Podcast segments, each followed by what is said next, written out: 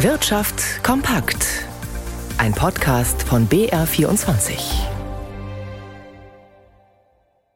Im Studio Wolfram Schrag. Auf dem Mobile World Congress in Barcelona hat Verkehrs- und Digitalminister Volker Wissing heute Mobilfunkkonzerne wie die Deutsche Telekom und O2 Telefonica besucht und auch Netzwerkausrüster wie Nokia und Ericsson.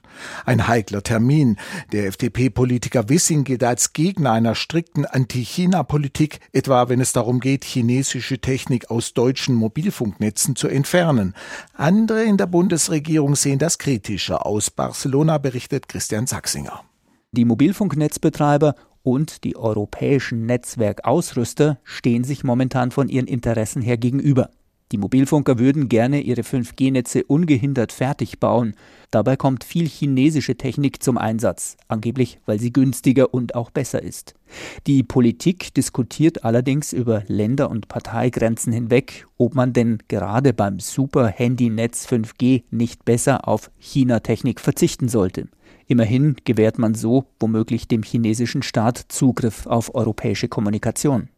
Innenministerin Nancy Faeser von der SPD wollte deshalb eigentlich ein weitgehend chinafreies 5G in Deutschland bis 2026 haben. Angeblich aber gab es gegen diesen Vorstoß von Wissing und der FDP Widerstand. Auf dem Mobile World Congress erklärt der Minister, darauf angesprochen, es gebe in der Bundesregierung bei Sicherheitsfragen keine unterschiedlichen Positionen. Ob und wann die Regierung die Sache regeln will, unklar. Bei den Mobilfunkgesellschaften spürt man in Barcelona allerdings eine gewisse Ungeduld.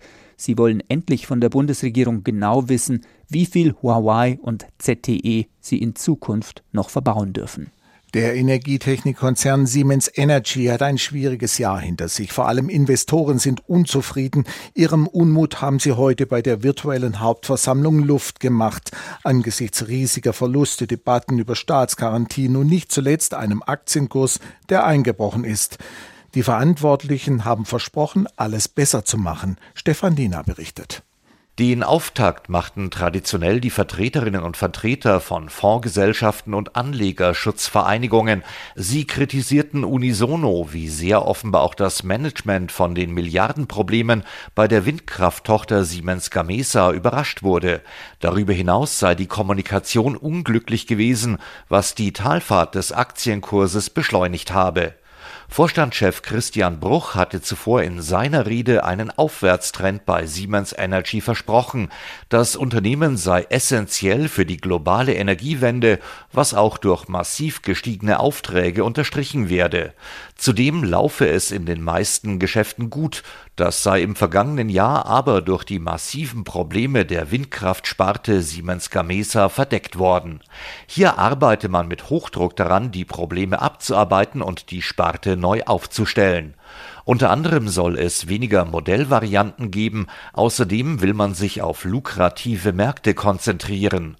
Für das Gesamtjahr stellte der Konzern dank des Verkaufs von Beteiligungen einen Milliardengewinn in Aussicht und weitere Themen des Tages. Die Reisebranche wird sich in diesem Jahr vollständig von dem Corona-Tief erholen. Laut einer Umfrage für die Veranstalter der Reisemesse ITB wuchs das Volumen der internationalen Reisen im vergangenen Jahr um 33 Prozent und lag damit noch 12 Prozent unter dem Niveau von 2019. Trotz steigender Reisekosten seien die Auslandsreiseabsichten für dieses Jahr ungebrochen hoch. Gläubiger der insolventen Signa-Gruppe des Tiroler Investors René Benko haben Forderungen in Milliardenhöhe angemeldet. Allein bei der Signa Prime, in der prestigeträchtige Innenstadtimmobilien gebündelt sind, wurden dem Sanierungsverwalter zufolge Forderungen in einer Höhe von rund 6,3 Milliarden Euro geltend gemacht, teilte Sanierungsverwalter Norbert Abel in Wien mit. In Summe seien bislang rund 2,6 Milliarden Milliarden Euro anerkannt. Und damit noch einen kurzen Blick an die New Yorker Rekordbörsen. Rigobert Kaiser im Börsenstudio. Wie schaut es denn an den New Yorker Märkten aus? Ja, vergangene Woche hat man ja über diese tollen Zahlen des KI-Chip-Herstellers Nvidia äh, begeistert gefeiert mit neuen Rekorden. Heute geht's dann nochmal in kleineren Schritten nach oben, aber natürlich die Rekordstimmung ist da, die ist weltweit da. Die gilt auch für den deutschen Aktienindex, der bei 17.440 Punkten im Moment steht. Dass der Aufschwung in New York wirklich auf breiter Front steht und zwar seit Wochen, das belegt der Standard Poor's Index, in dem 500 Unternehmen notiert sind und der er hat es geschafft, in den letzten 17 Wochen 15 Mal einen Wochengewinn zu erzielen. Das hat er das letzte Mal in den vergangenen 50 Jahren im Jahr 1989 geschafft. Also besser kann man eigentlich die gute Stimmung an den New Yorker Börsen derzeit nicht umschreiben.